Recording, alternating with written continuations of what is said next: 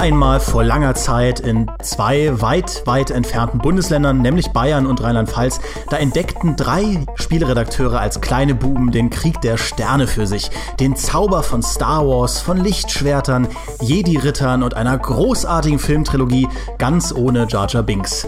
Einer dieser Redakteure war genial klug wie Gouverneur Tarkin, der andere ein charmanter Frauenschwarm wie Han Solo und der dritte bin ich, Dimitri Halley. Mit dem Podcast, ohne dass ich verraten will, will, wer welcher der genannten Typen ist, sind heute die beiden anderen Heroen Maurice Weber. Hallo! Und als ganz besonderer Stargast und unser Michael-Ersatz Michi Obermeier. Hallo, jetzt werde ich aber schon fast ein bisschen rot und, und äh, das ist ja schön. Hallo. Hi. Ja, äh, Michael Graf kann heute nicht und wir haben uns halt gedacht, womit ersetzt man ihn mit einem anderen Michael? Ne? Das ist ja eigentlich kupft wie gesprungen, mehr oder weniger. Ich habe jetzt halt ein paar Jahre einfach mal meinen Podcast hier außer Augen verloren und dann merke ich, ihr habt den weitergemacht, habt aber eigentlich ganz schön gemacht. Oh. Finde ich gut. Könnt ihr weitermachen. Weil dieses Jahr, wie mittlerweile jedes Jahr, jede Menge neue Star Wars-Titel auf den Markt kommen, nehmen wir uns mal das mal als Anlass, darüber zu diskutieren, wie wir das überhaupt finden. Überschwemmt Disney das Outer Rim? Leiden die Star Wars-Spiele und Filme darunter? Oder kann es uns vielleicht gar nicht genug Star Wars geben? Und dazwischen plaudern wir ein bisschen über unsere High- und Lowlights im Krieg der Sterne und warum uns das alles überhaupt was bedeutet. Jungs, bevor wir uns wie so oft in Uneinigkeit zerstreiten, will ich kurz checken, ob wir uns zumindest am Anfang auf einen gemeinsamen Nenner einigen können, auch wenn ich es nicht glaube. Der beste Star Wars Film und das beste Star Wars Spiel. Maurice fängt an. Der beste Film ist natürlich Episode 5. Ich glaube, das ist das, wo wir noch am ehesten vielleicht Einigkeit finden werden. Bei den Spielen wird es schwieriger, weil es gab ja wirklich haufenweise großartiger Spiele. Meins wäre Knights of the Old Republic, aber ich würde Sachen wie Jedi Knight oder sowas genauso akzeptieren. Bei mir ist das auch natürlich, das Imperium schlägt zurück, ohne Frage. Bei den Spielen, ähm, ja, da schwanke ich auch so ein bisschen hin und her, aber ich glaube, wenn ich mich auf eins festlegen müsste, dann Jedi Knight, also Jedi Knight 2. Okay, ja, äh, dann bin ich zumindest bei dir komplett äh, einig, Michi. ja, bei mir, das, bei mir auch Episode 5 und Jedi Knight 2. Aber ich stimme Maurice natürlich zu, dass es unglaublich viele gute Star Wars-Spiele gibt. Ich glaube, es gibt keine Lizenz, keine so ausgeschlachtete ähm, Lizenz, die trotzdem so viele gute Spiele bekommen hat wie Star Wars würde ich mal behaupten. Aber es gibt auch, glaube ich, kaum eine andere Lizenz, die auch so viele miese Spiele bekommen hat wie Star Wars. Ja, stimmt eigentlich. Äh, Star Wars hat einfach sehr, sehr viele bekommen. Das finde ich, liegt einfach daran, dass es eine der wenigen Lizenzen gibt, die wirklich so lange existiert haben. Die meisten Filme ist halt, der Film kommt raus, dann gibt's vielleicht ein beschissenes Spiel zum Filmlaunch und dann kommt vielleicht noch mal irgendwie ein Iron Man 2 oder 3 raus und vielleicht noch mal ein Spiel dazu, vielleicht aber auch nicht. Aber Star Wars hat ja wirklich über Jahrzehnte war eine so konstante Popkulturpräsenz, dass es sich Entwickler auch einfach mal erlauben konnten, gute Star Wars Spiele zu machen, weil du musstest nicht immer das komplett darauf warten, wir müssen jetzt schnell irgendein Crap-Spiel zu dem einen Film raushauen. Du konntest auch ein paar Jahre nach Episode 6 noch problemlos Star Wars Spiele entwickeln, die einfach nur in diesem Universum gespielt haben, weil es immer noch so populär war. Das ist mir lustigerweise von einer Weile aufgefallen, ähm, weil ich mir gesagt habe, boah, dass, dass äh, EA sich jetzt entscheidet, immer nur einmal jährlich ein Star Wars Spiel rauszubringen, das ist ja total ätzend. Früher gab es doch viel, viel mehr Star Wars Spiele im Jahr. Und dann bin ich so ein bisschen zurückgegangen. Und wenn man sich so die, die Haupt-Star Wars-Spiele anschaut, das war schon meistens ein jährlicher Release. Also es kamen selten irgendwie fünf Star Wars-Spiele in einem Jahr. Ähm, aber weil es eben so viele Jahre sind, seit es die Star Wars-Lizenz halt im Spielebereich gibt, wirkt es so, als sei damals der ganze, die ganze Spielelandschaft voll gewesen, weil als wir alle spekuliere ich jetzt einfach mal, Star Wars Fans geworden sind und auch irgendwo dann äh, das gezockt haben, gab es einfach schon so viele Star Wars Spiele. Also wenn man das jetzt nur auf, ähm, wie sagt man, Core-Games runterbricht, dann ja, aber man darf ja nicht vergessen, dass es ja so viel Edutainment und ja, ja. ähm, Handheld-Sachen und Kleinkram gibt, was dann schon alles kreuz und quer nochmal durchkam. Ja. Aber wenn es nur so um die, diese großen Releases ging, dann stimme ich dir zu, dann gab es echt nicht so viel Zeug, was gleichzeitig erschienen ist. Wobei man da auch noch sagen muss, dass viele von diesen äh, eher unwichtigen Star Wars-Spielen, diese kleinen Handheld-Releases und so, da sind auch viele echt gut. Ja. Ähm Wobei ich jetzt, ich habe letztens ein Video gesehen zu Droidworks, das keiner kennt. Das war so ein Edutainment-Spiel, wo man ähm, kleine Roboter zusammenbauen konnte, also Droiden zusammenbauen musste, um ähm, Rätsel zu lösen und durch Level zu kommen. Das war in der Engine vom ersten Jedi Knight, in dieser Sith-Engine ähm, programmiert. Und ich hatte das in Erinnerung als eines der genialsten Spiele, die ich als Kind gespielt habe, weil ich aber auch einfach nicht schlau genug war, die Demo zu meistern. Und jetzt habe ich mir das angeschaut in so einem Review und das war einfach nur Scheiß. Ich glaube, ich bin halt, ich bin halt wirklich über, über Bugs gestolpert und kam deswegen nicht weiter. Ich war gar nicht zu blöd. Das ist aber ein schöner Punkt, den du ansprichst, weil ich glaube, das ist was, was die Star Wars Marke irgendwie einzigartig macht ich kann mich auch an ganz viele Star Wars Spiele erinnern, die ich in meiner Kindheit so gespielt habe, die, wenn ich sie mir heute nochmal anschaue, ich hatte ja dann diese Star Wars History gemacht mit, de, mit der Rückschau auf die ganzen, auf die ganzen äh, Spiele, wie viele davon halt echt richtiger Scheiß waren, aber weil man sich halt wirklich eben in dieses Film, uni, diesem Universum so verbunden gefühlt hat, hat man über das alles hinweg gesehen und man wusste es halt einfach auch nicht besser, dass es bessere Sachen geben könnte man hatte halt, man war halt jung und hatte noch weniger Anspruch. Und aber also ich finde nur, schon, nur mal kurz der Putzfrauen, der Putzfrauentest. Wer von euch mag das Episode 1 Spiel oder mochte das Episode 1 Spiel? Ich mochte das damals, ja. Ich mochte das auch. Ja, das mochten wir alle damals. ich wusste, dass das halt voll dumm ist. Ja, aber ich, ich finde, ich würde es jetzt auch nicht als kompletten Scheiß bezeichnen. Es war halt ganz nett und es war ganz nett plus Star Wars und das hat dann gereicht, um es toll zu machen. Ja, und es hat ja auch eine absolute, ähm, also im Prinzip eine absolute Nachfrage erfüllt, weil es noch nicht so viele 3D-Spiele mit Lichtschwertern gab. Und man hat, man konnte da einfach einen Jedi-Ritter spielen und es war nicht wie das erste Jedi Knight aber 18. Das heißt, du konntest das auch zocken, als du, als du 12 warst oder 11 warst oder 10 warst und äh, dann konnte man in Mos Espa rumlaufen und äh, dann hat dann hat dann trotzdem Java so eine Unschuldige umgebracht. was, was ich damals sehr mochte, war, war die, das Podracing-Spiel. Ja, das war ich auch hab, super. Ich habe das seitdem nicht mehr gespielt. Ich habe keine Ahnung, ob es in Wirklichkeit auch nur Dreck war. Aber damals hatte ich sehr viel Spaß damit. Das ist aber auch ein gutes Spiel gewesen. Ich habe äh, vor einer Weile gab es ja auf der PS4 haben sie ja in so ein Star Wars Paket gelauncht von älteren äh, Titeln und da war der Nachfolger von Episode 1 Racer dabei, der äh, im, im, Rahmen von Episode 2 rauskam, wo äh, Anakin ein bisschen älter ist, aber ist im Prinzip das gleiche Spiel. Und das hat auch heute noch richtig viel Bock gemacht. Also ich habe die Kampagne im Prinzip, also dieses Tournament in einem Rutsch durchgespielt. Und klar, das ist natürlich ein Arcade Racer. Da ist jetzt nicht viel, viel Raffinesse äh, notwendig, um das zu schaffen, aber das war schon cool. Und es war eben ein einzigartiges Spiel, so im Star Wars Kontext.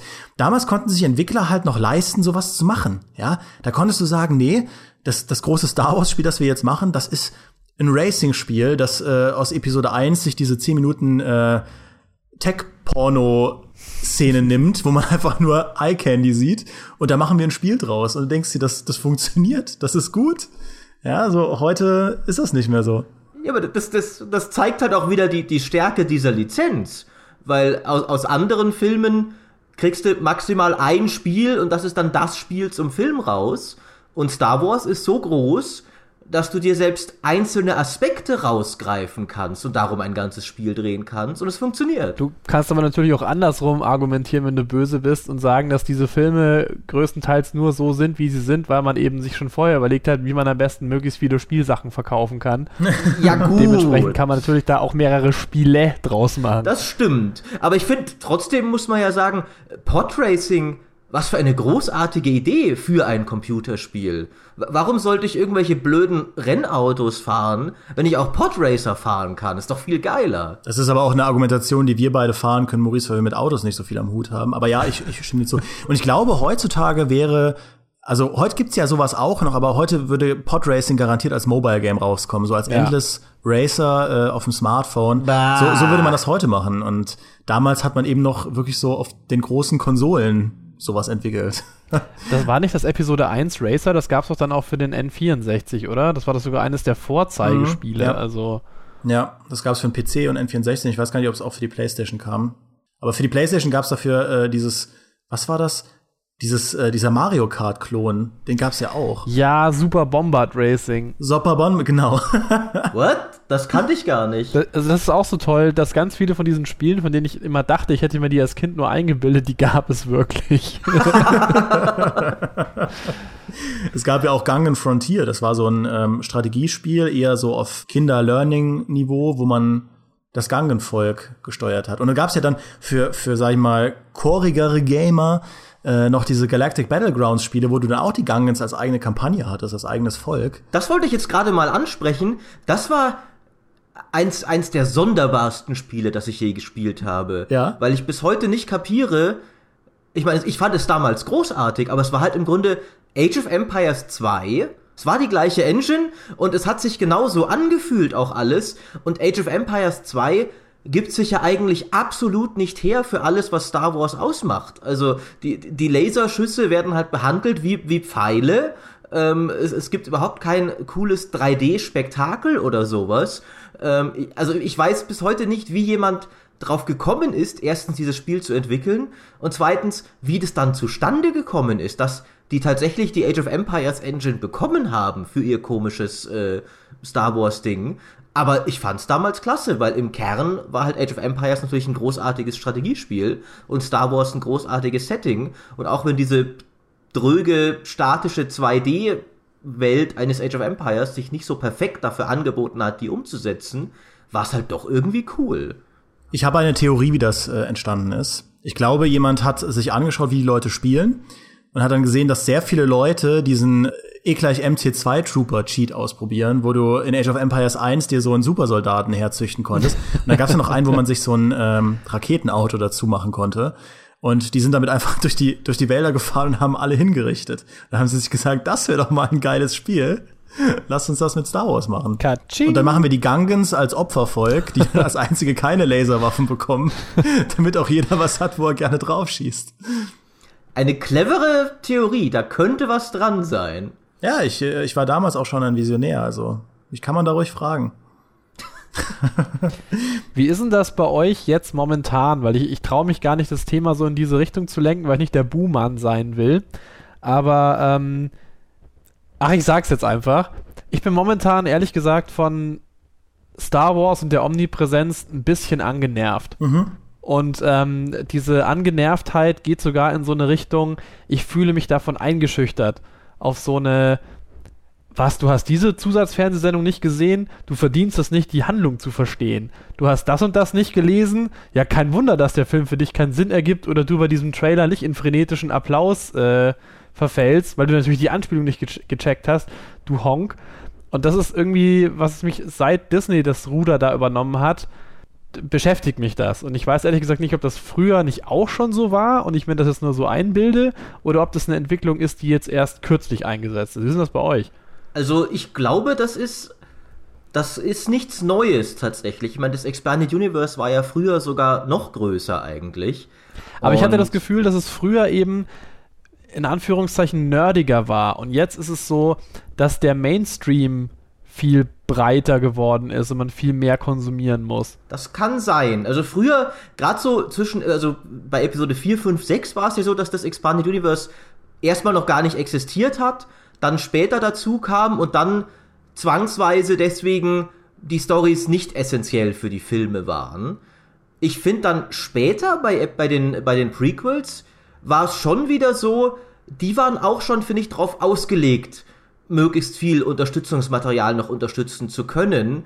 Was man daran sieht, dass die Klonkriege am Ende des zweiten Films anfangen, im Film eigentlich nie größer dann dargestellt werden und am Anfang des dritten Films schon wieder vorbei sind. Das haben sie genau deswegen gemacht, um bergeweise Serien, Comics und Bücher in diesen Krieg dazwischen platzieren zu können. Ich werfe nur gerade mal ein für die Leute, die mit äh, Expanded Universe nicht so hantieren können. Damit sind, äh, wie Maurice ja auch schon implizit gesagt hat, diese ganzen Bücher, Filme, Spiele, im Prinzip alles gemeint, was nicht klassischer Filmkanon ist. Ähm, und das haben sie ja mittlerweile haben sie das ja geändert. Als Disney das Ruder übernommen hat, haben sie das ja gerebootet und gesagt, diese ganzen ähm, Expanded Universe Bücher und so, die legen wir jetzt ad acta und wir bauen uns ein neues Expanded Universe und das ist aber offiziell kanonisch. Das heißt, alle Bücher, die jetzt rauskommen, äh, sind offizieller Teil der Star Wars Story und werden auch im Zweifelsfall von, ähm, von den Filmen berücksichtigt. Und dazu gehören dann auch so Sachen wie die Clone Wars Serie oder die Rebels Serie. Das heißt, äh, was du jetzt gerade gesagt hast, ist ja, also das wird als Trend ja noch, noch mehr und nicht weniger, glaube ich. Ähm, dadurch, dass sie jetzt im Prinzip da, da in dieser neuen Star Wars Welle noch ein bisschen in den Kinderschuhen stecken, glaube ich, ähm, wirkt das noch ein bisschen kleiner. Aber ich kann mir vorstellen, dass in fünf Jahren das Ding größer ist, als das Expanded Universe jemals war. Aber ich, kann, ich komme doch jetzt schon nicht mehr mit. Gnade. Wie, sie, wie, siehst du das denn, Dimi? Ich glaube, du treibst dich von uns dreien am meisten im Expanded Universe rum. Du erzählst mir immer wieder, dass du neue Bücher gelesen hast aus Star Wars und so weiter und so fort. Ja, ich äh, versuche tatsächlich alle Bücher zu lesen, die jetzt rauskommen, weil ich ähm, schon ein großer Star Wars-Fan bin. Einige habe ich mir jetzt echt ausgespart, weil sie wirklich schlecht sind, aber viele sind auch wirklich gut. Und ich bin da so ein bisschen zwiegespalten. Das ist ähnlich wie in dem Podcast, den wir, das haben wir schon im Podcast angesprochen zu den Remasters und Remakes, dass es immer diesen Teil von einem gibt, der will, dass es weitergeht. Der Star Wars liebt und sich seit, seit den 90ern wünscht, dass eine neue Trilogie kommt und der sich auch nach Episode 3 gewünscht hat. Ach Mensch, wäre das toll, wenn es noch eine Filmtrilogie gibt, die das, die das wieder richtet, ja, die das wieder, das wieder repariert, was die Prequel-Filme angerichtet haben. und dann gibt es jetzt die Trilogie und also ein Teil von mir findet es halt toll, dass Star Wars so lebendig ist. Ähm, ich war ja jetzt auch auf der, auf der Star Wars Celebration zum zweiten Mal, äh, diesmal für Battlefront 2 und beim ersten Mal zu Battlefront 1. Und das ist schon cool, wenn du da bist und das so aufsaugst und du merkst, Star Wars ist einfach so ein lebendiges Projekt, das permanent neue Sachen bekommt, neue Inhalte bekommt. Und früher hat mich das immer so frustriert, dass das so ein abgeschlossenes Ding war auch schon, als ich dann geboren war, war das ja schon komplett abgeschlossen, diese alte Trilogie. Äh, und man hat da im Prinzip immer nur die, die Nachwirkungen mitgenommen. Und jetzt gerade das Feedback, das wir als Fans geben, das wird halt dann idealerweise aufgenommen, dann entstehen Bücher oder es gibt sowas wie das neue Thrawn-Buch ähm, von Timothy Zahn, der ja auch der Autor war von äh, dem der ursprünglichen Thrawn-Trilogie und die Leute, die das jetzt nicht kennen, das ist so ziemlich das beste Star Wars-Buch ever, der dann das jetzt ihn wieder zurückbringt und jetzt kommt er auch in das in das Expanded Universe, also in das in das, in das Star Wars Rebels rein aus dem Expanded Universe und solche Sachen. Ich finde das halt cool, dass mit diesen Ideen, die ich an Star Wars so liebe, dass mit denen permanent gespielt wird. Auf der anderen Seite wird halt auch sehr oft auf eine Art und Weise mit den Ideen gespielt, die ich nicht gut finde. Also zum Beispiel tue ich mich unheimlich schwer damit, ähm, wie Episode 7 gebaut ist. Also die Ausgangssituation von Episode 7, die finde ich, finde ich furchtbar. Mhm. Ich finde äh, ich finde also ich fand es im Expanded Universe deutlich besser, weil da ähm, ist, nachdem das Imperium untergegangen ist, haben sie halt diese neue Republik gegründet und dann hat Luke Skywalker einen neuen Jedi-Orden gegründet und er hat auch Probleme äh, bekommen, aber ich fand es, das war für mich einfach ein befriedigender Abschluss, dass sie, nachdem die Jedi ausgerottet waren, die Jedi wieder aufbauen. Und jetzt in der neuen Filmtrilogie sind die Jedi halt wieder runter auf einen. Und das ist halt was, was ich einfach blöd finde. Das klar, Episode 7 war in vielerlei Hinsicht sowieso ein, ein Neuaufwärmen von Episode 4. Aber ich finde diese Situation nicht gut. Ich finde es nicht gut, dass Luke Skywalker ins Exil gegangen ist. Das passt nicht zu dem Helden, den ich immer in ihm gesehen habe. Kann sein, dass Episode 8 das nochmal ändert. Ähm, ich finde es auch nicht schön, dass, ähm, dass einige Helden den Film, also zumindest ein Held den Film nicht überlebt. Ja, Ich glaube, das kann man spoilern. Ähm, und ja, das, also ich bin mit vielen Sachen nicht so zufrieden, die passieren. Und das nervt mich dann. Das, äh, was du da ansprichst, ging, war auch mein größtes Problem mit Episode 7 tatsächlich. Wie es, ich meine, ich weiß ja, es braucht neuen Konflikt, sonst hast du keine neuen Filme. Aber wie konsequent dieser Film das Happy End von Episode 6 demoliert hat, das fand ich schlimm. Also alles, was du am Ende von Episode 6 dachtest, das ist cool, ist ja am Ende eine Katastrophe gewesen. Äh, also äh, Han und Leia sind äh, nicht nur nicht zusammengekommen, sondern äh, ihr Sohn hat dann auch noch die neuen Sith gegründet. Mhm. Das, die neue Republik ist so erbärmlich, dass sie mehr oder weniger nebenbei gleich mal vernichtet wird in dem Film. Ja. Das Imperium ist immer noch, oder so bringt zumindest der Film rüber, die größte militärische Macht im Universum, all die Jahre später. Wird überhaupt nicht erklärt, wie das überhaupt passiert sein kann. Ja. Und wie du richtig sagst, die Jedi sind äh, für paar Sekunden zurückgekehrt und waren dann wieder im Eimer. Und da, um da wieder auf das zurückzukommen, was Michi gesagt hat, da geht's mir ein bisschen wie ihm, dass dann anscheinend, ich, die habe ich auch noch nicht gelesen, aber anscheinend da es da einige Bücher gibt, die dir dann zum Beispiel Sachen erklären, wie die eigentliche Situation mit der Republik und dem First Order ist, die anscheinend gar nicht so ist, wie sie wirklich im Film erstmal rüberkommt, also dass die Republik komplett nutzlos ist und der Order komplett überlegen und wie das eigentlich sein kann, dass Leia überhaupt keine Respektsfigur mehr ist und da diese kleine Rebellion wieder befehligen muss, während die Republik sich einfach platt machen lässt. Da gibt's anscheinend ein Buch, das erklärt das. Ja, das ist äh, dieses, dieses Blutlinie-Buch, das habe ich auch gelesen. Das ist auch sehr gut. Das ist äh, im Prinzip echt ein, ein Polit-Thriller, der das alles erklärt, aber ich stimme dir halt zu, dass das ein bisschen mager ist, weil, also Episode 7 reißt halt so ein Stück weit eine Wunde, dann kommt ein Buch und flickt die Wunde wieder und jetzt bin ich halt so in stiller Erwartung, was macht Episode 8, ja? Vielleicht lassen sie Luke Skywalker da sterben. Ich würde ins Leid fallen. Ich, will das einfach nicht, dass, dass er irgendwie einen gewaltsamen Tod findet, nur damit man eine neue Generation da äh, an, die, an die Stelle rücken kann, die das vielleicht besser macht.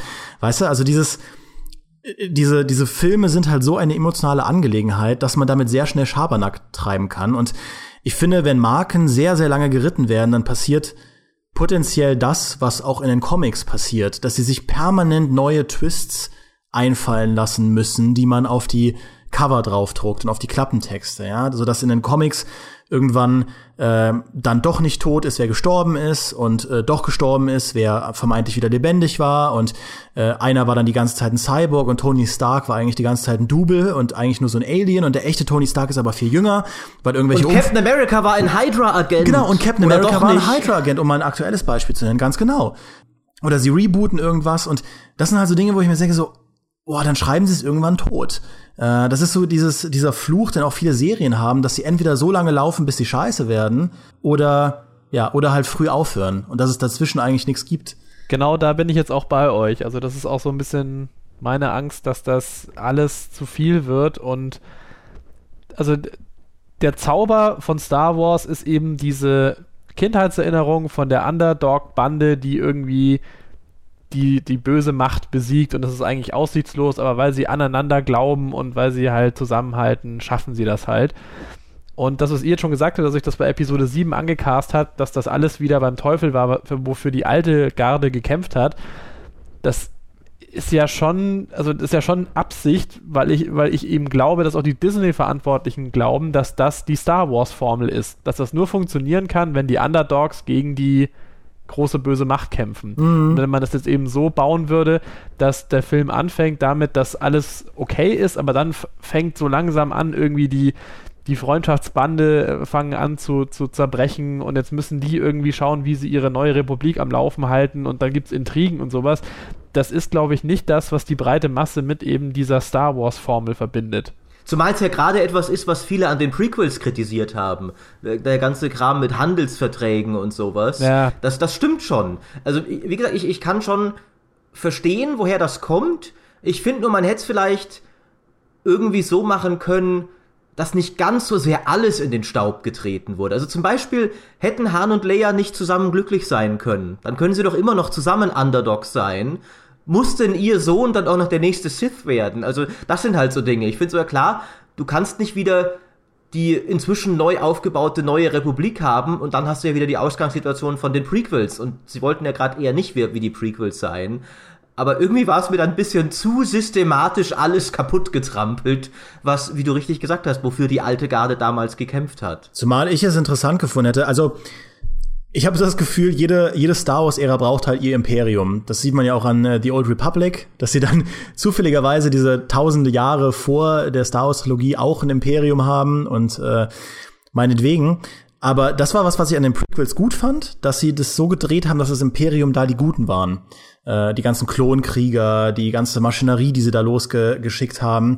Äh, das war einfach super cool. Und in der alten Filmtrilogie ist das Imperium sind die Bösen. Und ich hätte es cool gefunden, wenn man in der neuen Filmtrilogie das gar nicht so sehr in Schwarz und Weiß geteilt hätte, sondern meinetwegen sich ein Imperium nimmt, ein wiedererstarkendes Imperium, das ähm, Positionen vertritt, die man durchaus verstehen kann. Das ist in diesem Blutlinie-Buch auch so. Da gibt es halt diese, diese Zentralisten, die sagen, wir wollen halt alles unter einer Macht vereinen, weil diese super pluralistische Struktur nicht funktioniert. Da gibt es einfach zu viel Korruption und das ist alles zu subsidiar. Ähm, und auf der anderen Seite hast du eben diese klassischen Han, Lea, Luke, die äh, nicht drauf klarkommen, allein mit dem Gedanken, dass es wieder sowas wie ein Imperium geben könnte. Und dass du zwei Positionen hast, die man irgendwie besser nachvollziehen kann, was ja auch eher mit dem einhergeht, was die ganzen Merchandise-Abteilungen wollen. Die wollen ja, dass man den First Order cool findet und dass man sich sagt, ich will mir deren Spielzeug kaufen und ich will, will mein Kind als Kylo Ren verkleiden. Und ich fand, wie sie es im Film gemacht haben, und da bin ich wieder bei dem, was du gesagt hast, Maurice, das war mir einfach zu plakativ, dass sie da diesen Nazi-Aufmarsch gemacht haben auf der Starkiller Base, wo dann der. Ach, das sollte Nazi sein. Das ist mir gar nicht aufgefallen. Ach, deshalb die fahren. Die, die, Ach so. Wo, wo dieser Hampelmann da äh, auf, auf der Bühne steht und dann da, wir kämpfen gegen die Unordnung, denn Unordnung ist böse. Und du denkst dir, boah, ey, aus welcher Rhetorik ist das? Genau wie in, den, in dem siebten Harry Potter äh, in den ja. Filmen, wo sie dann, wo Voldemort dann ein Hitler-Regime aufbaut. Du denkst dir, komm schon. Also liegt das vielleicht dran, dass ich Deutscher bin, aber ich finde, das ist so plakativ in your face, ähm, dass mir das einfach auf den Keks geht. Also da verlieren sie mich halt. Da, da, da stirbt für mich so dieses mittendrin Gefühl. Dabei fand ich es ja eigentlich sehr cool, dass sie mit Finn eine der Hauptfiguren als jemanden hatten, der vom First Order kommt. Ja. Aber damit haben sie halt viel zu wenig gemacht, ja, finde ja. ich. Weil er direkt überläuft. Im Gegenteil, er war dann am Ende, er war dann der Hausmeister. Wie affig ist das denn bitte? Äh, und das, was du sagst, witzigerweise, ist ja tatsächlich etwas, was das alte Expanded Universe viel mehr gemacht hat. Danach gab es ja diesen Imperial Remnant, der dann Charaktere wie, wie ich weiß, ich vergesse immer, wie man den ausspricht, Peleon oder Peleon, sowas, ja. äh, genau, und, und Thrawn und sowas, die so ein bisschen mehr gezeigt haben, dass für das Imperium halt auch nicht nur Unmenschen gearbeitet haben, sozusagen, sondern dass es da, dass es da auch ganz normale Leute gab, sozusagen. Ich finde auch, das hätte man besser rüberbringen können. Aber um mal ein bisschen vielleicht vom, vom Negativen auch wegzukommen, was mir dafür sehr gut gefallen hat, war äh, Rogue One. Der hat mir deutlich besser gefallen als Episode 7. Und unter anderem ist der ja auch, der ist ja ein bisschen schwarz-weißer zumindest, mhm. weil da die Rebellen nicht mehr ganz so komplett nett sind. Also grauer. genau. Äh, zum anderen fand ich aber auch einfach, dass der eine richtig coole Idee für eine Star Wars Story hatte. Also ich fand das einfach, die Mission, die Todessternpläne zu klauen, ja klar, geil, das ist eine Story, da sagst du mir nur das und ich will schon, will schon mehr davon hören clever aus dem bestehenden Kanon genommen, nichts, was irgendwie neu dazugedichtet ist, unpassenderweise, beantwortet gleich noch ein paar Fragen, wie die Sache mit dieser sonderbaren Schwachstelle. Mhm. Und äh, ich fand einfach, also gerade verglichen mit Episode 7, der für mich, wie gesagt, nicht harmonisch an Episode 6 angeschlossen hat, im Gegenteil, weil er zu viel wiederholt, hat Rogue One sich unglaublich gut in das bestehende Star Wars-Gerüst eingeführt. Und ich fand es vor allem auch klasse, da jetzt mal die alte Ära, also die Episode 4 bis 6 Ära, erleben zu können mit den Möglichkeiten modernster Technologie. Dass du zum Beispiel mal eine Darth Vader-Szene hast, wo der nicht so kämpft, als hätte man gerade erst rausgefunden, wie man Lichtschwerter auf dem Bildschirm animiert, sondern wo der halt kämpft, wie Darth Vader im, im, Universum kämpfen würde, nämlich als unaufhaltsame Killermaschine, die nicht davon eingeschränkt ist, was die Computer gerade darstellen können. Das ist aber eine Szene, also so cool die war, ich habe mit den Augen gerollt. Oh, wieso? Die war großartig. Ja, weil ich mir dachte, das, das, das sieht, das wirkt halt so wie mit so einer Checkliste durch den Film durchgegangen und dann, ja, fuck, und jetzt haben wir am Ende irgendwie gar nicht mehr so ein, so ein Fanservice-Dings. Was könnte man denn da noch machen? Ja, lass doch hier den Vader die ganzen Leute noch abschlachten. muss man das zeigen? Ist das irgendwie sinnvoll? Nee, ist es nicht, aber wir machen es halt, ich weiß nicht, ich fand es irgendwie so, hm, so aufgesetzt. Du hast objektiv völlig recht, aber da war ich nicht objektiv. du hast es schon gesagt. Fa Fanservice, schamlos, Darth Vader hätte storytechnisch da nicht drin sein müssen. Abgesehen davon, dass natürlich man weiß, er, er, er, muss direkt danach dieses Raumschiff verfolgen, weil wir wissen ja, dass er den direkt auf den Fersen ist am Ende von, am Anfang von Episode 4. Aber stimmt, er hätte da nicht drin sein müssen. Aber in dem Fall sind Checklisten was Gutes, weil wenn er da nicht drin gewesen wäre, wäre ich sehr enttäuscht rausgegangen und hätte gesagt, das war der wichtigste Punkt auf meiner Checkliste für diesen Film. Was habt ihr Deppen denn da verbockt, dass ihr das nicht eingebaut habt? Also ich bin, ich bin ja bei dir, ich fand die Szene, ja, also ist schon cool, aber eben so aufgesetzt und ich finde eben, dass sie nochmals den eigentlichen Bösewicht, diesen Director Krennic in dem Film nochmals extrem abschwächt. Weil man sich an den ja eigentlich gar nicht mehr erinnern wird. Der hat ja eigentlich nichts gemacht, außer zu versagen. Ja, aber der Krennic, der war der perfekte Bürokrat. Weißt du, der war einfach, der, der ist aus dem Leben gegriffen. Ja, das ist so, wenn das Imperium eine echte Organisation wäre, dann wäre das so ein Mann, wie er wirklich existieren könnte. Der arbeitet sich kaputt, ja, hat keine Familie, ja, setzt alles auf den Job und er will einfach nur diese, diese optimale Massenvernichtungswaffe bauen, um bei, den, bei der Obrigkeit einmal ein Dankeschön zu hören, ja, dass die einmal sagen, ey, hast du gut gemacht, klasse, du bist auch ein wertvolles Mitglied unserer, unserer, unseres Vereins hier. Und stattdessen wird er halt den ganzen Film nur gedisst. Ja, da sagt Hakin ihm einmal, nee, haben sie gut gemacht. Und er, er ist ja auch dankbar. Er nimmt das ja auch an und sagt, boah, das, dafür mache ich das. Dafür stehe ich jeden Morgen auf und zwinge meine Ingenieure, diese, diesen Todesstern zu bauen. Und ähm, aber dann sofort kommt er zu Vader und sagt so, ja, ich will einfach mal mit Imperator reden, da wird er gewürgt. Ja? und dann äh, ersticken sie nicht an ihren Ambitionen, sagt der Typ, der den halben, der den ganzen Jedi-Orden umgebracht hat. ähm, ersticken sie nicht an ihren Ambitionen und geht halt raus und lässt ihn da liegen. Bei sich zu Hause und weist ihn halt nicht mehr die Tür. Also es, ich finde einfach, da, da kann ich mich halt nicht, weil ich bei Gamester arbeite, aber generell als Mitglied der Gesellschaft kann ich mich damit identifizieren, ja. Ich, ich finde, das ist ein ganz normaler Kerl, der einfach nur ein bisschen Erfolg will. In früheren Zeiten hätte der sogar noch sein eigenes Spiel bekommen, nämlich Director Krennic's Death Star Manager. Und das wäre dann so eine trockenbiedere Wirtschaftssimulation mit so eingestreuten Rollenspielsequenzen. Aber so. Ey, also jetzt mal ganz ehrlich, du sagst trockenbiedere Wirtschaftssimulation, aber wenn man das richtig gut machen würde, das könnte doch total geil sein. So, aber so ein Dungeon, auch wieder ein Dungeon Keeper oder ja heutzutage halt. Es hätte halt damals rauskommen müssen und dann hätte es irgendwie die die Macher von von Dungeon Keeper oder oder Theme Hospital oder sowas gemacht und es wäre toll gewesen. Ach fuck, das wäre echt gut gewesen. Ich stelle mir das gerade schon vor, Achtung, die Rebellen kommen und dann muss man halt da auf der Gefangenenstation äh, dann die Sturmtruppler hinschicken und dann die in die Müllschacht schmeißen und so, ach. Genau, genau, ist doch, wäre doch fantastisch gewesen. Äh, was ich an der Stelle noch kurz als, als Trivia einwerfen will, äh, diese Darth Vader-Szene hätte es ja tatsächlich fast nicht gegeben. Die haben sie wirklich in den letzten paar Monaten, ist dem Regisseur noch eingefallen, äh, eigentlich wäre es cool, wenn er noch auf das Schiff gehen würde und ein paar Leute abmurksen würde aber wir, wir haben noch vier Monate Zeit, das werden sie uns nie im Leben machen lassen.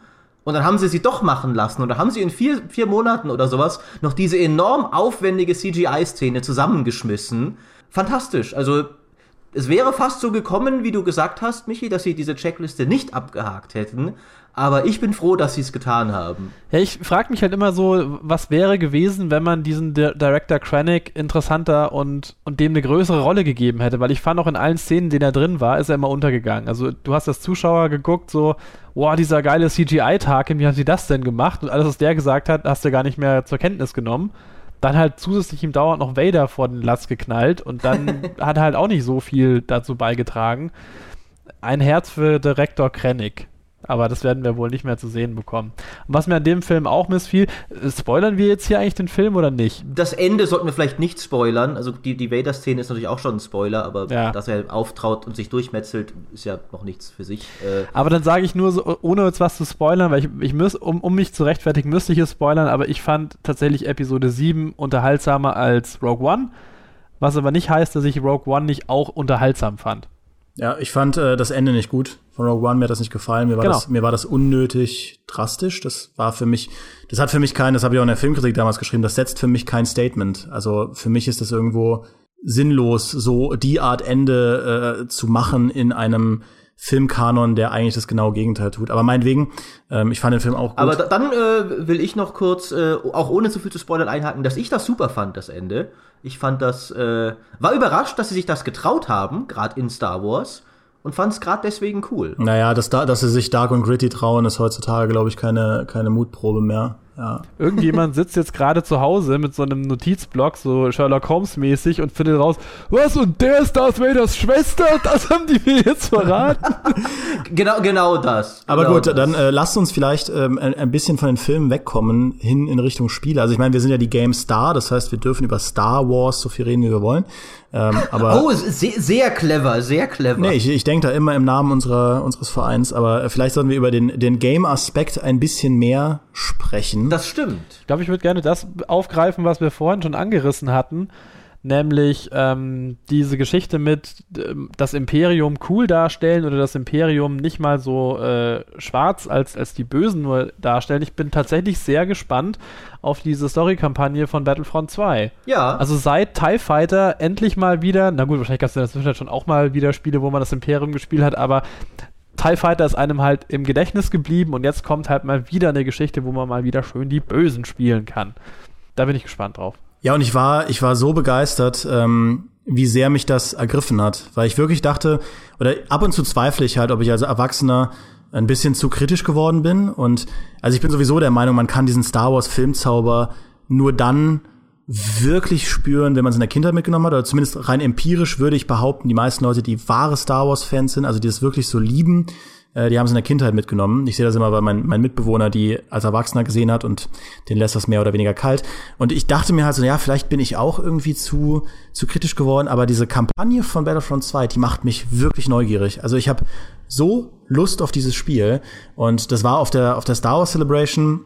Dieses Jahr war das wirklich eine, eine positive Überraschung, weil zwei Jahre davor, auf der Star Wars Celebration 2015, als das erste neue Battlefront vorgestellt wurde, da habe ich mich so blöd gefühlt. Das war mein erster mein erster Trip in die USA überhaupt und mein erster großer Trip für die GameStar als Trainee.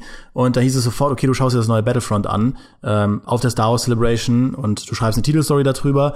Äh, und ja, ähm, du triffst dich da mit den, mit den EA-PR-Leuten und dann äh, setzt ihr euch da hin und du guckst dir das an. Und ich so, okay, ich bin so aufgeregt. Ja, Battlefront, Star Wars, endlich wieder. Und dann sitze ich da in dieser, in dieser Runde und merke halt nach der Präsentation, oh mein Gott, ich bin enttäuscht. ja, das, Scheiße, was mache ich? Jetzt das, freu dich doch mal. Ist, äh, ja.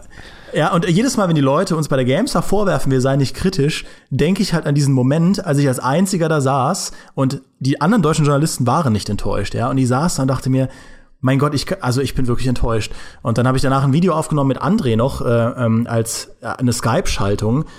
Und ich war der Erste, der Battlefront-Gameplay gesehen hatte und habe das dann rüber nach Deutschland gegeben. Das ging dann auch bei YouTube und bei uns auf der Seite live, ähm, dass ich enttäuscht bin vom neuen Battlefront. Das hat abartig viele Abrufe bekommen, weil natürlich alle Leute wissen wollten, wie das neue Battlefront ist. Äh, viel, viel mehr Aufmerksamkeit als jetzt beim zweiten Battlefront, lustigerweise. Mhm. Ja, weil das erste und halt nicht so geil das ist natürlich, war. Ja, ganz genau. Das ist natürlich dann riesig groß geworden, dass, äh, dass, das so, dass, das, dass ich das einfach so negativ finde. Und dann habe ich es ja auf der E3 2015 mir nochmal angeschaut und war immer noch enttäuscht. und ähm, als das Spiel dann rauskam, war ich immer noch enttäuscht. Und das ist sowas, da dachte ich so, mein Gott, vielleicht fühle ich es auch einfach nicht mehr. Ähm, und jetzt bei Battlefront 2 merke ich aber, es äh, war tatsächlich, es war, es ist Battlefront schuld gewesen, nicht, nicht ich.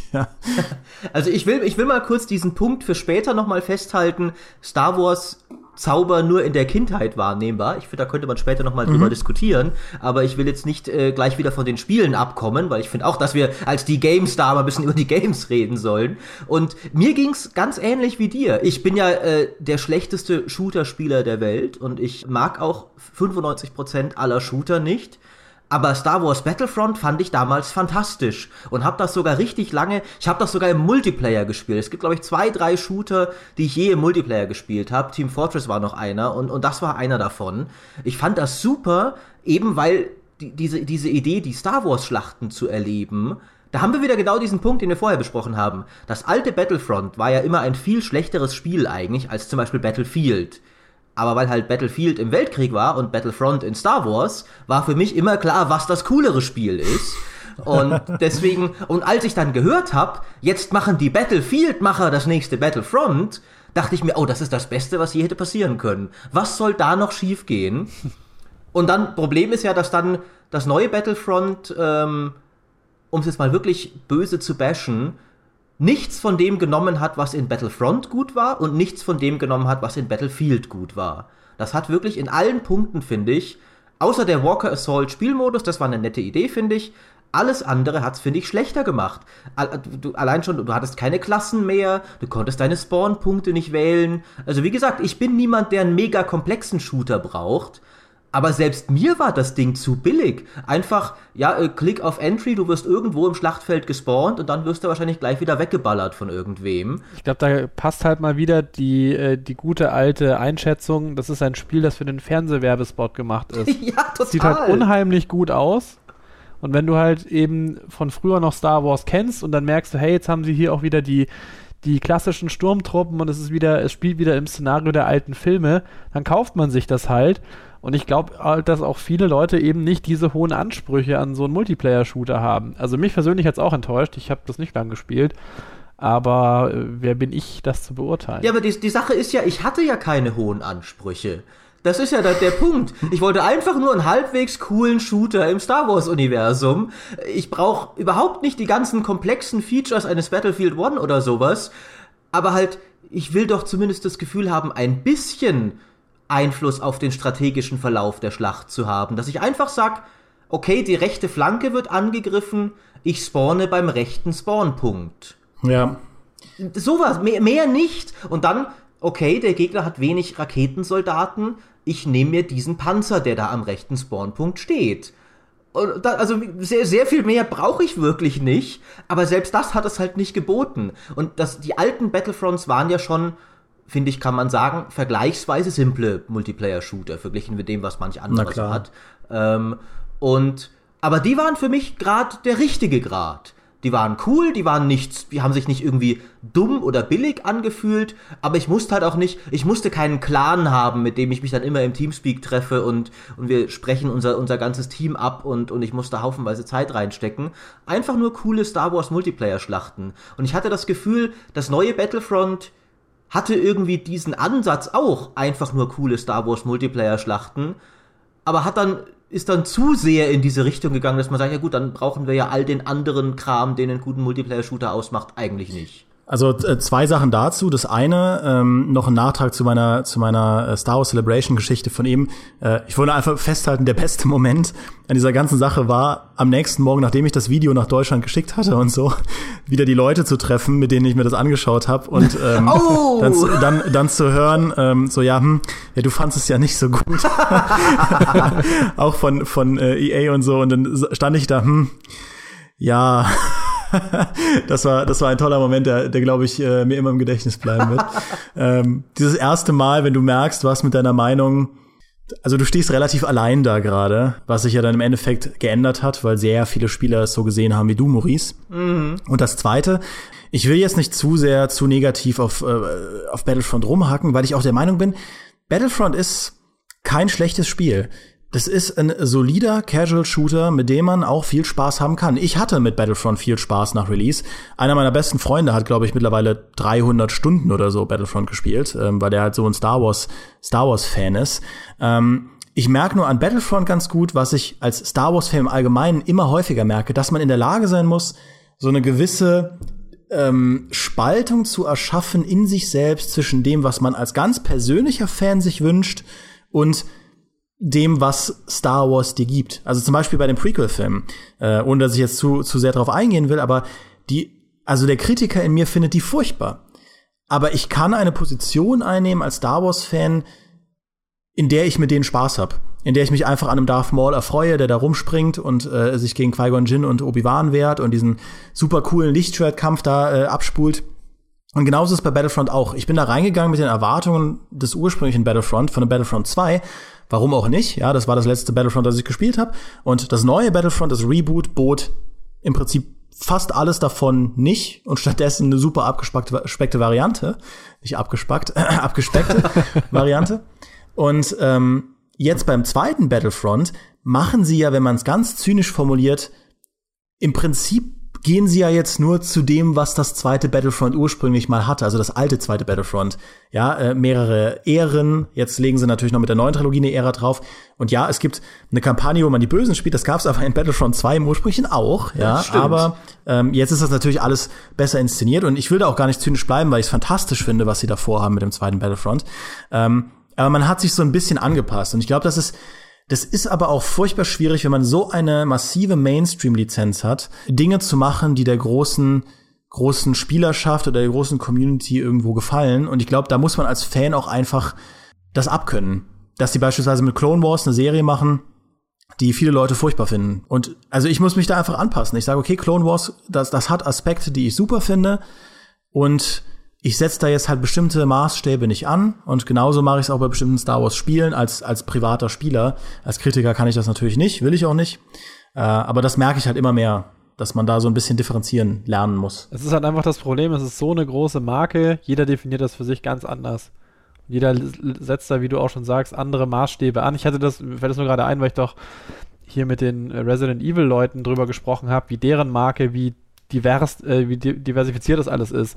Dass es da so viele unterschiedliche Strömungen gibt, dass die auch selber sagen, sie können das nicht als nur diese eine Sache definieren, sondern es gibt halt unterschiedliche Ausprägungen, die unterschiedliche Typen ansprechen und ich glaube, bei keiner anderen Marke trifft das mehr zu als bei Star Wars. Ja, das ist ja auch das, was man, äh, was man als äh, Zuschauer oft nicht einschätzen kann. Man denkt sich so, ja, warum machen die das? Das ist doch dumm. Ja, warum machen die in irgendeiner Filmfranchise irgendwas oder warum wird ähm, das und das in einem Call of Duty so entschieden und im Endeffekt geht man immer von sich selbst aus, aber der, der, also wenn, wenn die Masse nur groß genug ist, glaube ich, schätzt man oft falsch ein, was dem Durchschnittsspieler gefällt und was dem auch schon reicht, ja. Viele Leute sind doch einfach mit bestimmten Dingen zufrieden, die ich in meinem Special Interest ähm, die mir nicht reichen. Und äh, ja, dann entsteht natürlich irgendwo ein Interessenskonflikt. Wobei man, finde ich, hier auch sagen muss, dass ja Battlefront, das Neue, es offensichtlich nicht geschafft hat, die gleiche langfristige Community an sich zu binden, wie viele komplexere Multiplayer-Shooter, also wie und anspruchsvollere, wie zum Beispiel ein Battlefield One oder ich kenne wenig Multiplayer-Shooter, deswegen will ich mir jetzt gar nicht zu weit aus dem Fenster lehnen, aber es ist ja nicht so, als hätte dieser Casual-Ansatz sich dann in Horden von weniger investierten Fans niedergeschlagen, die das wettgemacht haben, dass die Hardcore-Spieler, die alten Battlefront-Fans, auch die Battlefield-Fans es vielleicht nicht so geil fanden. Ich finde, da, da gab es viele Zielgruppen, die auch groß sind. Äh, an denen sie auch vorbei entwickelt haben. Ja, aber da sagst du, da sagst du, finde ich, was äh, Wichtiges, weil die Casuals nicht die sind, die die Communities bilden, nicht zwangsläufig, sondern ganz oft sind das die Hardcore-Leute. Ja, wie kann denn ein Rainbow Six Siege so, so eine abartig große Community aufbauen? Das ist ein Shooter, der die ersten fünf Wochen, die man spielt, einen nur bestraft und nur frustriert. Das ist schlimmer als Dark Souls. Du kriegst, du kriegst wirklich nur auf den Sack. Ja, und trotzdem spielen das so viele Leute, weil es einfach eine sehr große Spezialisten-Community anzieht im, im Gaming-Bereich. Ja, das ist nun mal so, dass auch die Spezialisten-Communities im Gaming-Bereich, also die, die sind sehr groß äh, mittlerweile. Und das hat Battlefront, finde ich, verkehrt gemacht, wenn es um sowas geht. Von den Verkaufszahlen brauchen die sich nichts vorwerfen. Battlefront hat sich super das verkauft. Stimmt, ja. Und ich meine, das war auch das primäre Ziel von, von, ähm, von EA. Und lustigerweise ist es das, glaube ich, auch bei Battlefield One, weil Battlefield One hat auch seine Probleme, dauerhaft eine Community zu halten, ähm, weil der Content so ein bisschen ausgeht. Da hat ja, äh, der Johannes ja auch. Sie, siehst du mal, ich, ich hätte gar nicht erst irgendeinen konkreten Shooter als Beispiel anführen sollen, weil ich von all diesen Shootern keine ja, Ahnung aber, ähm, habe. aber ich meine, dein, dein Punkt ist ja nicht verkehrt. Äh, und ja, das, also für die Community-Bildung war das, was sie mit Battlefront gemacht haben, nicht, nicht, nicht die beste Entscheidung. Aber um dann mal auch mal wieder ein bisschen positiver zu werden, wir wollen ja hier nicht nur, nur rumhacken. Zum einen, ich meine, ich, ich habe das, ich habe es nach Release ehrlich gesagt nicht mehr lange gespielt, aber ich habe ja ein bisschen verfolgt, wie einige von euch es getan haben. Sie haben ja anscheinend schon mit manchen der DLCs ein bisschen draus gelernt. Es gab ja zum Beispiel mehr Raumschlachten dann in den DLCs. Oder ähm, überhaupt mal Raumschlachten. Überhaupt, überhaupt richtig, äh, es, davor gab es nur Luftschlachten, richtig, äh, und dann endlich auch mal Raumschlachten.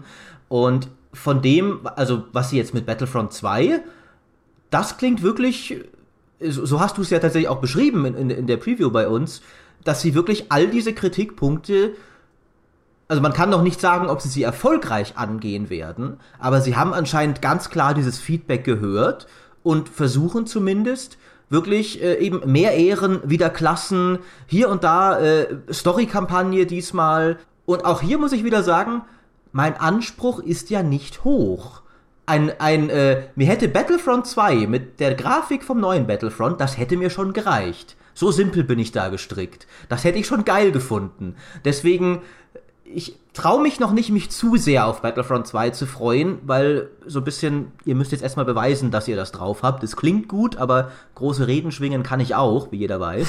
ähm, aber, aber trotzdem, äh, und, und, auch, dass, dass, der, dass der Spec Ops The Line Autor die Story schreibt und so, also da, die Vorzeichen machen schon einen wirklich guten Eindruck. Selbst für den Zyniker in mir kann ich nicht umhin, als zu sagen, okay, ich, ich gebe euch noch mal die Chance. Also wenn ihr das so hinkriegt, dann will ich gern alles vergessen, äh, was mich gestört hat vorher und das einfach geil finden.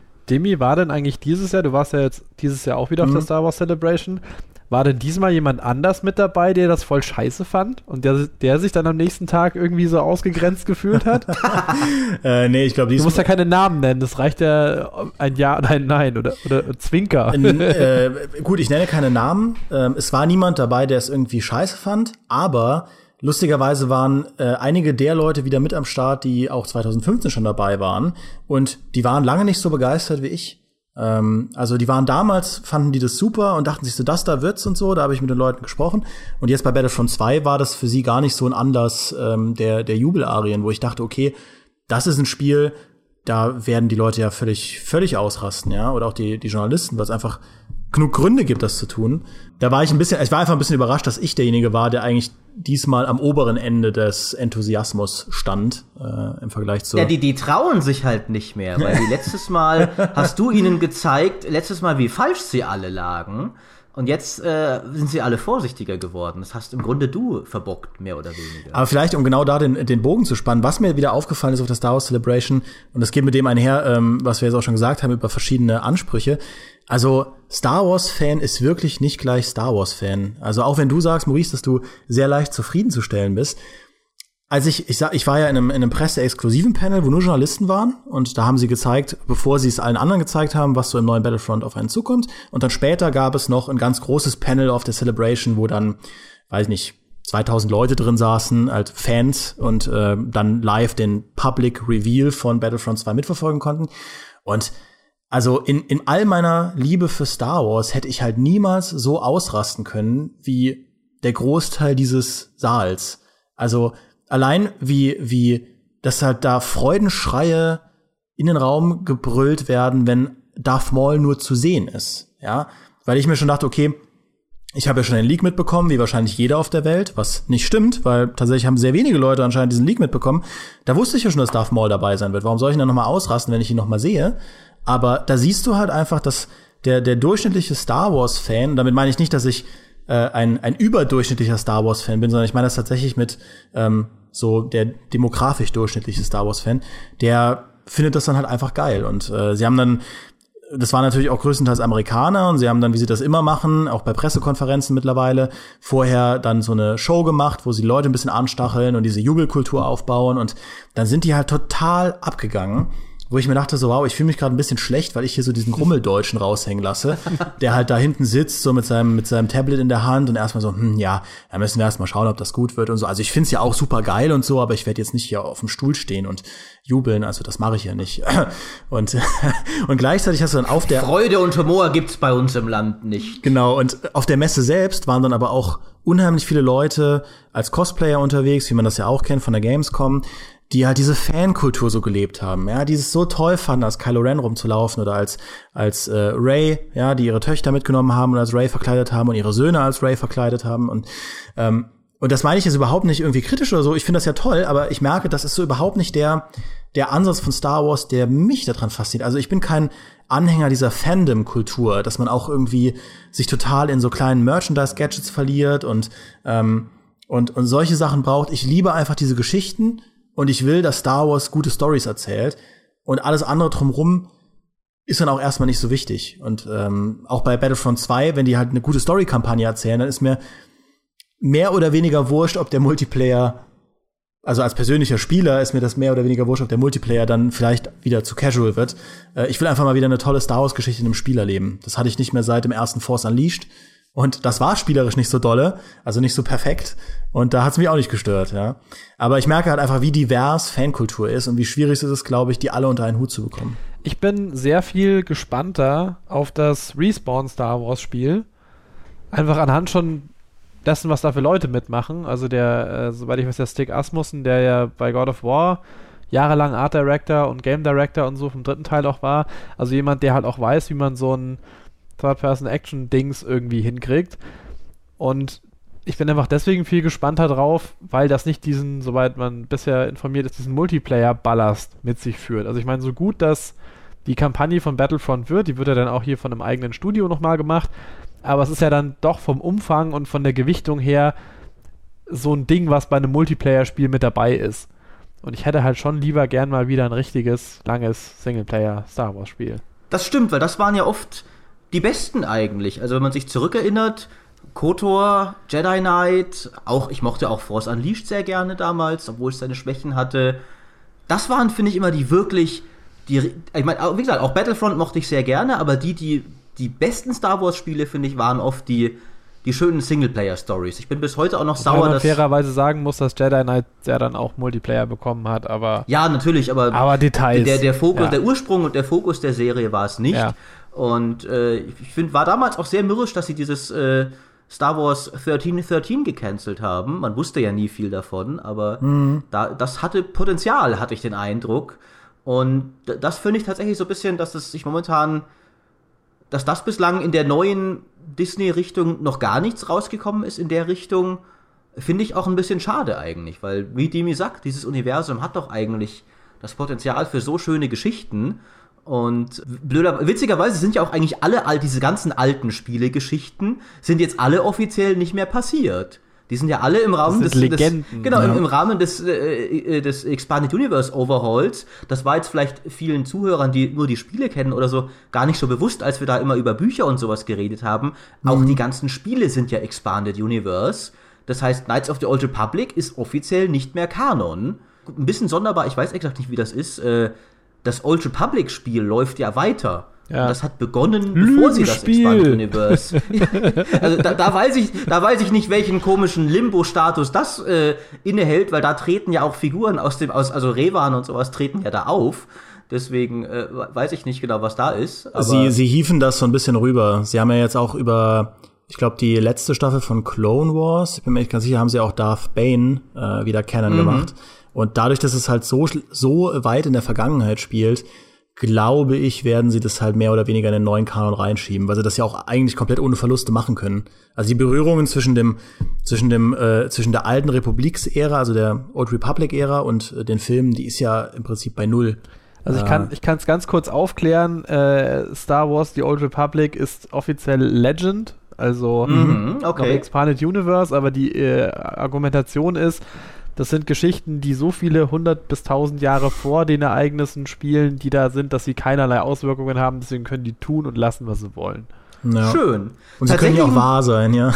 ja. Genau. Tatsächlich muss ich ja aber sagen, ich fände es mal richtig cool, wenn sie diese alte Republiksära mal noch ein bisschen mehr aufgreifen würden, vielleicht auch mal einen Film da drin machen würden. Äh, lange Zeit waren ja für mich die Trailer für The Old Republic einige der besten Star Wars Filme, die es gab. Also die waren halt nur so zweiminütige Trailer, aber die waren fantastisch. Ja. Und ich finde so diese, dieses alte, dieses alte Sith-Imperium und so, auch vom Design her, wie da die, die Sith-Trooper aussehen und sowas und, und Darth, Ra Darth Ravan und sowas, die sehen großartig aus. Also das ist eine coole Ära, finde ich. Ich fände es wirklich klasse, wenn es da vielleicht auch irgendwann mal einen Film oder sowas gäbe. Also ich glaube, so gern wie die Geld haben, wird es das geben.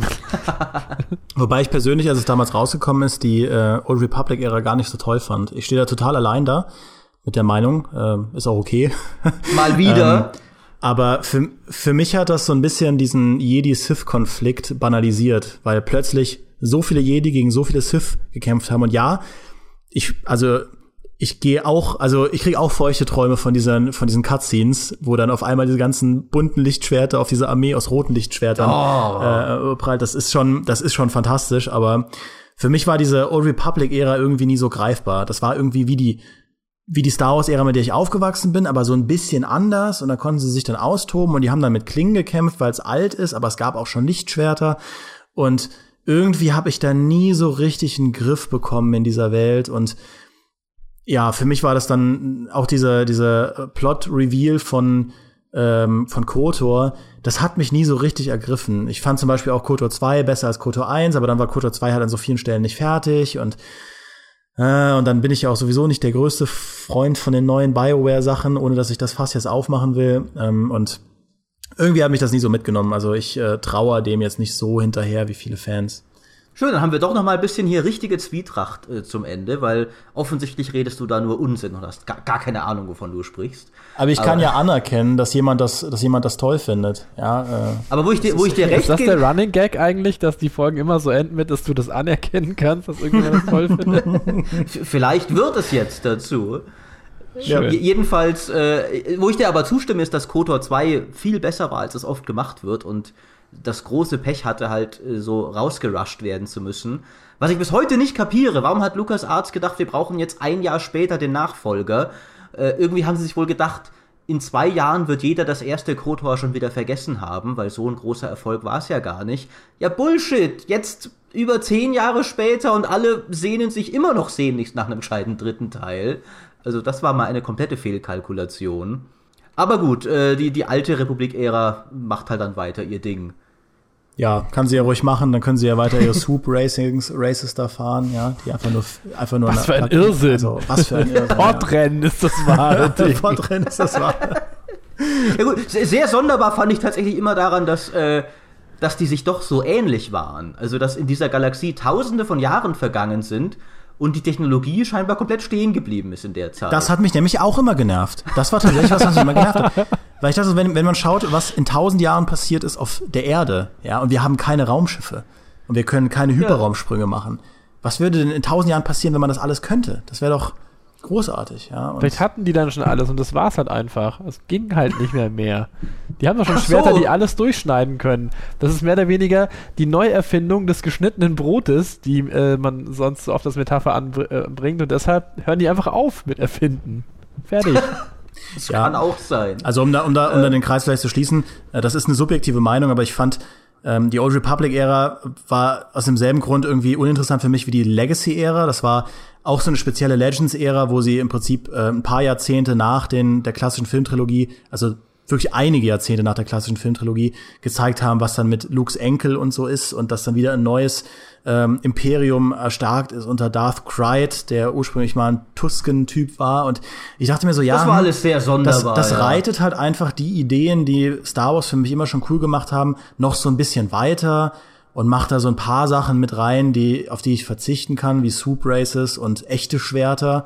Und yo, also nix davon ist halt so cool wie das Imperium und nix davon ist äh, so cool wie dieser Konflikt, der galaktische Bürgerkrieg. Und äh, deswegen bin ich da nie so reingekommen. Aber das ist auch da Geschmackssache. Das, das kann ich nach, das kann ich nachvollziehen. Ich finde eine Sache, die die Old Republic-Ära auch, wo sie ihre Chancen nicht gut genug genutzt hat, war ein bisschen mehr Prequel zu sein. Also ich weiß, dass Prequel natürlich im Star Wars-Raum äh, äh, eine negative Besetzung hat, aber was ich meine ist, ein bisschen mehr zu zeigen, wie die Dinge geworden sind, wie sie dann zu Beginn von Star Wars waren. Zum Beispiel ein schönes Beispiel dafür ist dann die Darth Bane-Geschichte, ja. die dann zeigt, wie ist denn die Regel der zwei, wie hat sich das geändert? Die Sith, die davor in der Organisation waren, wie ist das stattdessen so geworden, dass es nur noch diese zwei gibt? Und das ist interessant und das finde ich macht die Old Republic-Ära bisschen zu wenig, weil recht viel einfach, die, die Jedi waren halt immer schon da und es gibt damals einen Jedi-Orden, wie es dann heute einen Jedi-Orden gab und die Republik ist eigentlich auch so alles, also ist alles ganz ähnlich eigentlich. Und das fand ich so ein bisschen, ein bisschen mehr größere Unterschiede zwischen den beiden Ähren und dann ein bisschen erzählen, wie denn diese Änderungen dann von, vonstatten gegangen sind. Das hätte ich interessant gefunden. Ja, aber ich, also ich kenne auch nicht, äh, also ich kenne jetzt nicht die, die Story-Facetten, die dann ähm, die Old Republic reinbringt. Also ich weiß nur, dass unser, der, der Sascha Penshorn, äh, einer unserer, unserer Freelancer, der feiert das ja in den Himmel. Also da muss ja so viel cooles Zeugs passieren und äh, Revan kehrt ja auch anscheinend zurück und auch der, der Exile aus dem zweiten, oder die Exile aus dem, ähm, aus dem zweiten Kotor hat irgendwie wieder einen Auftritt und das kann sein, dass das da alles noch mal eine ganze Ecke cooler wird, weil ich glaube, in The Old Republic haben sie wirklich sehr, sehr viel von der Story weitererzählt, was ähm, die ersten Kotos auf den Weg gebracht haben. Also meiner Meinung nach tatsächlich haben sie es eher kaputt gemacht. Ach tatsächlich, ähm, okay, ich, ich aber, bin da nicht drin im Thema, aber das. aber ich, äh, ich bin auch nur so halb drin im Thema. Ich will auch ehrlich gesagt gar nicht mehr im Thema drin sein. Ich will es kaputt reden. ja, nein, weil, weil also manches habe ich mir auch nur auf Fan-Wikis durchgelesen. So viel gebe ich hier gleich schon mal äh, unumwunden zu. Das heißt, vielleicht ist es cooler, wenn man es hautnah erlebt, aber mein Eindruck war, dass sie einfach Revan komplett kaputt gemacht haben. Also, ich will jetzt nichts spoilern. Alles, was mit dem nach dem ersten Spiel passiert, er verschwindet ja dann und dann im zweiten ist er ja nicht mehr da und, und am Ende ist das alles scheiße, was mit dem passiert. Auch auch seine Motivation, warum er je zum Sith wurde, ist scheiße. Echt? Also der, der, der, Charakter, der Charakter wird komplett, meiner Meinung nach, komplett all seiner Coolness beraubt und ist am Ende nur noch ein totaler Bauer, der halt knien muss vor dem viel größeren und cooleren Sith-Imperator-Schurken, den halt äh, die Old Republic eingeführt hat. Ja, aber ist es damit nicht der perfekte Zirkelschluss? Das ist ja wie Luke Skywalker, wieder ein Bauer. Ja, der ja, es ist, es ist genau das eigentlich, richtig. Es ist genau das. Ich glaube, es ist eher ein Krennic. Ja, auch da wieder. ja. Macht er sich so eine Mühe, zum Sith Lord zu werden, einfach um ein bisschen Respekt zu bekommen von den ganzen Lichtschwert-Kollegen und dann, ja, kriegt ah, er am Ende, ist richtig. er am Ende doch nur ein Porn und niemand respektiert ihn. Richtig. Und, äh, wie, wie der Typ, der die Chicken Wings erfunden hat, oder die Chicken Nuggets bei McDonalds, der gibt's irgendwie so eine coole Szene bei The Wire, wo sie darüber spekulieren, ob der jetzt Millionär ist und dann sagt einer, nee, der macht immer noch neue Rezepte irgendwo in einem Keller bei McDonalds und das wahre Geld, das wahre Geld kriegt dann der Sith Imperator. Ja, genau. äh, bevor wir jetzt zum Abschluss kommen, ich hatte ja äh, versprochen nochmal äh, oder angedroht nochmal drauf einzugehen, was du gesagt hattest mit Star Wars Fans und Kindheit. Mhm. Da ist ja was dran, finde ich. wir haben ja auch oft drüber geredet, wie auch wir bereit sind, über viel hinweg zu, vor allem ich tatsächlich, über viel hinweg zu sehen, wenn's geile Star Wars ist. Ähm, und das hat seine Wurzeln in der Kindheit. Warum glaubt ihr, ist das so? Meine Theorie ist ja, und da werde ich mich jetzt ganz unbeliebt machen, ist, dass so manche der Star Wars Filme objektiv gar nicht so tolle Filme sind.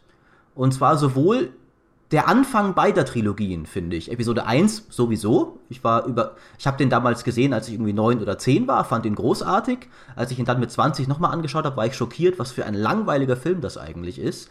Aber ich finde auch Episode 4, wenn du dir das anschaust, die, die Lichtschwertkämpfe da sind total lächerlich.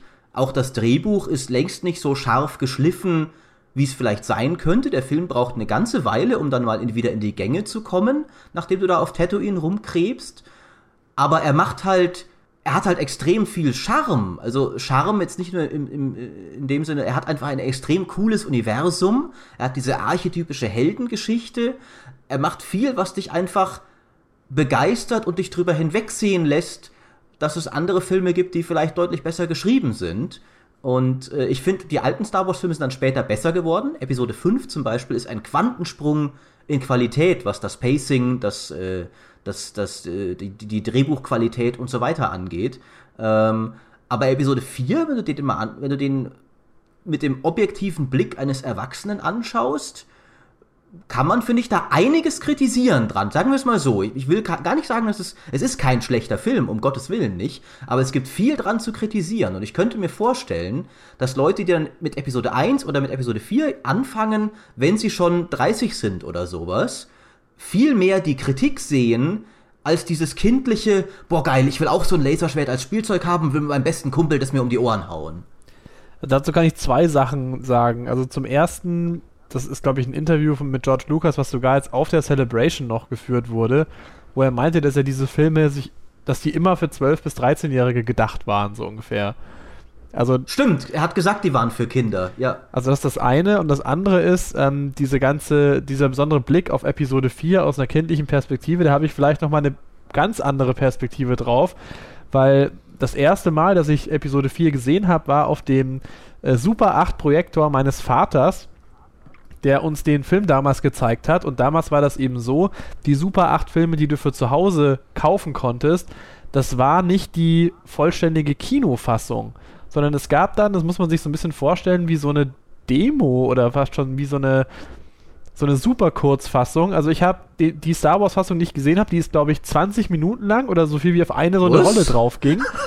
Und das ist halt die ohne alle Längenfassung. Das geht los oh mit ähm, diese Rettungskapsel mit den Druiden wird über Tatooine abgeschossen. Dann siehst du dann einfach noch den Sternenzerstörer und irgendwie Darth Vader, aber jegliche Dialoge komplett rausgekürzt. So, das heißt, du musst am Anfang raten, was da los ist.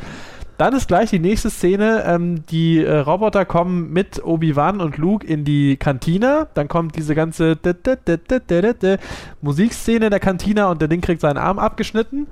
Dann Schnitt, sitzen sie schon irgendwie im Falken drin und fliegen auf den Todesstern zu retten dann die Prinzessin, dann gibt es irgendwie noch dieses Lichtschwert-Duell und dann sofort Schnitt nach, äh, auf die Rebellenbasis, Schnitt auf den Todesstern und dann am Ende explodiert der Todesstern nach 20 Minuten, also vom Pacing ein absoluter Höllenritt.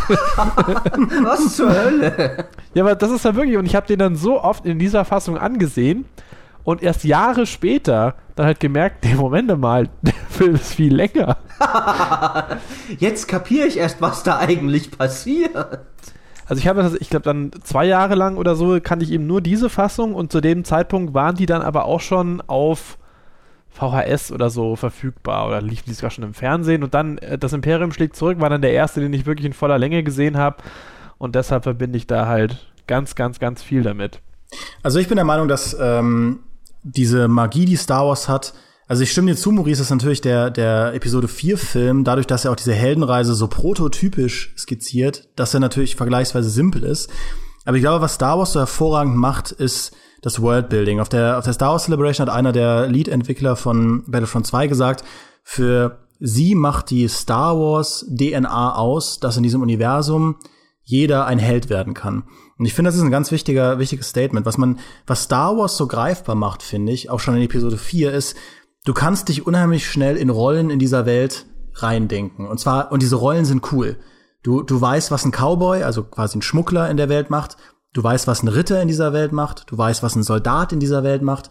Ähm, also alle Rollen, die in Episode 4 skizziert werden und die ganzen Berufe und was sie so machen, das hat einfach, jede, einzelne Rolle hat so ihre eigene Sogwirkung. Selbst sowas wie Prinzessin Lea. Und das haben sie halt immer weiter aufgebaut. Ja, man kann das ein Stück weit auch unter George Lucas Merchandise-Waren äh, fassen, dass er dafür sehr früh ein Händchen entwickelt hat. Aber ich finde, was Star Wars bis heute so einzigartig als Filmfranchise dastehen lässt, mit wenigen anderen Franchises, äh, Herr der Ringe ist auch so eins, äh, dass man sich unheimlich gut in diese Welt reinflüchten kann. Auf eine Art und Weise, dass man sagt, okay, ich kann mir vorstellen, was ein Schmuggler so macht in der Star Wars Welt und wie der so von den Planeten hin und her fliegt und mit, dass der halt einen Kumpel hat und dieser Kumpel ist dann irgendeiner, irgendeins von diesen Alien-Viechern, die man in der Moss Eisley Kantina sieht, ja, ähm, vielleicht der so ein bisschen aussieht wie so ein Teufel, keine Ahnung, wie die dann heißen. Und dann machen die zusammen Abenteuer und die haben einen kleinen Druiden, da habe ich ja auch sechs, sieben, acht verschiedene gesehen, das ist dann ein roter. Und da ist noch ein Java mit dabei, weil Javas einfach cool sind und immer Utini sagen. Und dann bildet, da, bildet sich daraus so eine, so eine Heldenparty. Und das ist ja auch das, womit diese ganze Cosplay waren und so sehr stark arbeitet, die ganzen Rollenspiele und so. Und das geht mir bei wenigen Filmfranchises so. Ja, also ich finde wirklich, Herr der Ringe steht da noch so ein bisschen Star Trek, da kann ich das schon nicht so, weil man da sehr viel auch wissen muss über diese Welt, ähm, was natürlich Trekkies viel, viel besser können als ich. Und sonst gibt's da nicht so viel, ja, vielleicht noch irgendwie Fluch der Karibik, aber auch nicht so wirklich. Also du verstehst die Regelmäßigkeiten der Star Wars Welt sehr schnell ähm, und so, was die Figuren können. Und ich finde, das zieht einen so. Und natürlich ist es super exotisch. Das muss man ja auch sagen. Es sind Schwerter aus Licht, was so cool ist. Und es ist auch einfach verdammt cool designt. Das ist ja auch ein Teil ja. des Worldbuildings. Aber als du zum ersten Mal wieder äh, der, der Sternenzerstörer äh, kommt und dann Darth Vader und die Sturmtruppen da reinstürmen, du denkst dir, verdammt, das sieht alles richtig cool aus. Also gerade ja. Darth Vaders Rüstung ist ja ein, ein Meisterwerk. Also wie der es geschafft hat, zu so einem ikonischen Schurken zu werden, obwohl er ja in, im ersten Film eigentlich noch gar nicht so die riesige Rolle hatte. Da war er eigentlich noch Tarkins Untergebener so ein bisschen. Ja, aber das, das, das, ist auch ähm, ein Aspekt, die, was es so, so ähm, leicht zu merken macht. Die Formen sind alle unheimlich simpel. Du hast, einen, du hast einen großen schwarzen Mann. Du hast äh, böse Soldaten in weißer Uniform, die auch noch das fiese Grinsen auf ihre Uniform draufgesetzt haben, auf diese Helme. Und dann hast du äh, TIE Fighter, die im Prinzip diese H-Form haben. Du hast X-Wings, die, Überraschung, die X-Form haben und du hast A-Wings, die eine A-Form haben und du hast einen großen runden Todesstern, der halt andere Planeten zerstören kann. Also das Star Wars-Universum ist sehr, sehr sortiert, was man in vielen moderneren Filmfranchises, die so Science-Fiction sind, nicht hat. Ja, zum Beispiel ähm, die neueren Star Trek-Filme, die sind unheimlich schnell und bunt und schrill, aber du kriegst nicht wirklich ein Gefühl dafür, wie diese Gesellschaft tickt und mhm. was die alles so machen können und wie sich diese Alienvölker voneinander verhalten. Und Star Wars arbeitet einfach mit unheimlich markanten Formen und Inhalten, ähm, die man sich gerade als Kind natürlich super einverleiben kann. Und deswegen hat's ja auch so tolle Kinder-Faschingskostüme abgegeben. Ich bin ja immer als Darth Vader damals gegangen. Auch was, ich, was für eine Überraschung. Ich, ich habe natürlich gecheatet, weil ich hatte äh, in meiner in meinem kindlichen Geist musste ich von allem das Coolste haben und war des, deswegen Darth Vader mit Darth Mauls doppelseitigem Laserschwert, uh. was völliger Schwachsinn war, aber natürlich fand ich das unglaublich cool damals. Ähm, und so entsprechend, so habe selbst ich eine Rolle gefunden, in der ich mich reinversetzen konnte in dieser Welt. Mein Onkel und seine, also der war zu dem Zeitpunkt, als er das gesehen hat, natürlich schon irgendwie ein junger Mann, aber äh, so auf dem Dorf und so konnten die nicht so gut Englisch, weswegen irgendwie alle dachten, dass der Schurke aus Star Wars Drahtvater ist.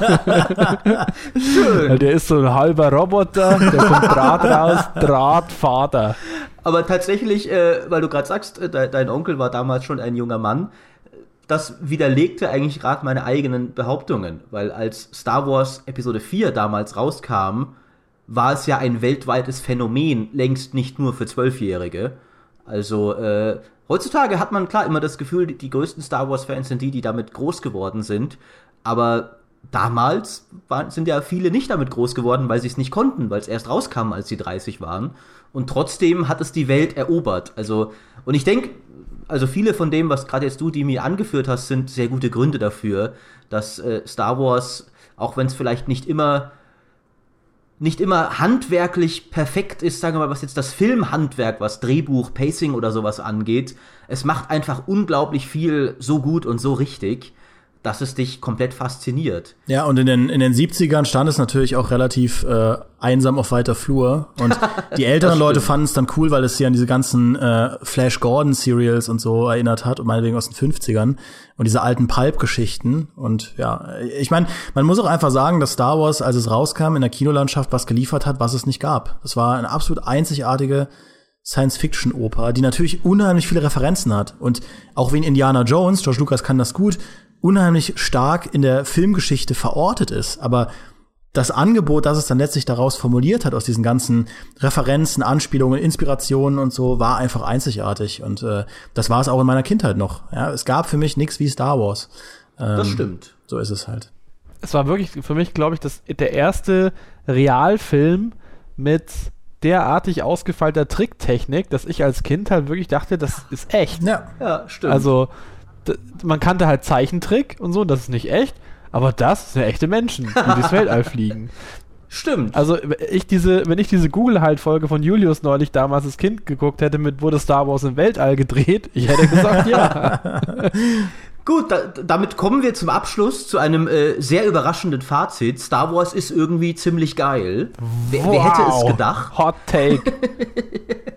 Gibt es zum Abschluss noch Dinge, die ihr sagen wollt, oder können wir es mit äh, Star Wars ist ziemlich geil belassen?